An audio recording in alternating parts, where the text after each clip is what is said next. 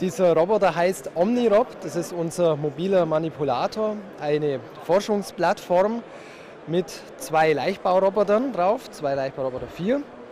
Und wir zeigen hier eine kleine Applikation, die die äh, Fähigkeit des Ansteuerns von Multikinematik in unserer neuen, Steu unserer neuen Steuerung zeigt.